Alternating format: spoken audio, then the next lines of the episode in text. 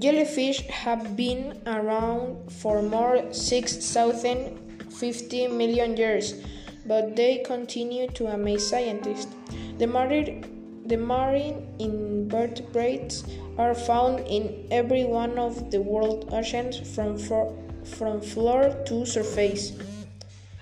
They can also adapt to all water bodies regardless of temperature, visibility, depth, or strength of current.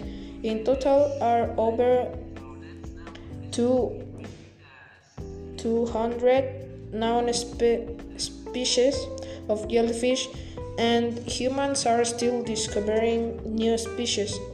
They come in variety of sizes and can be as small human or as a large two washing machines.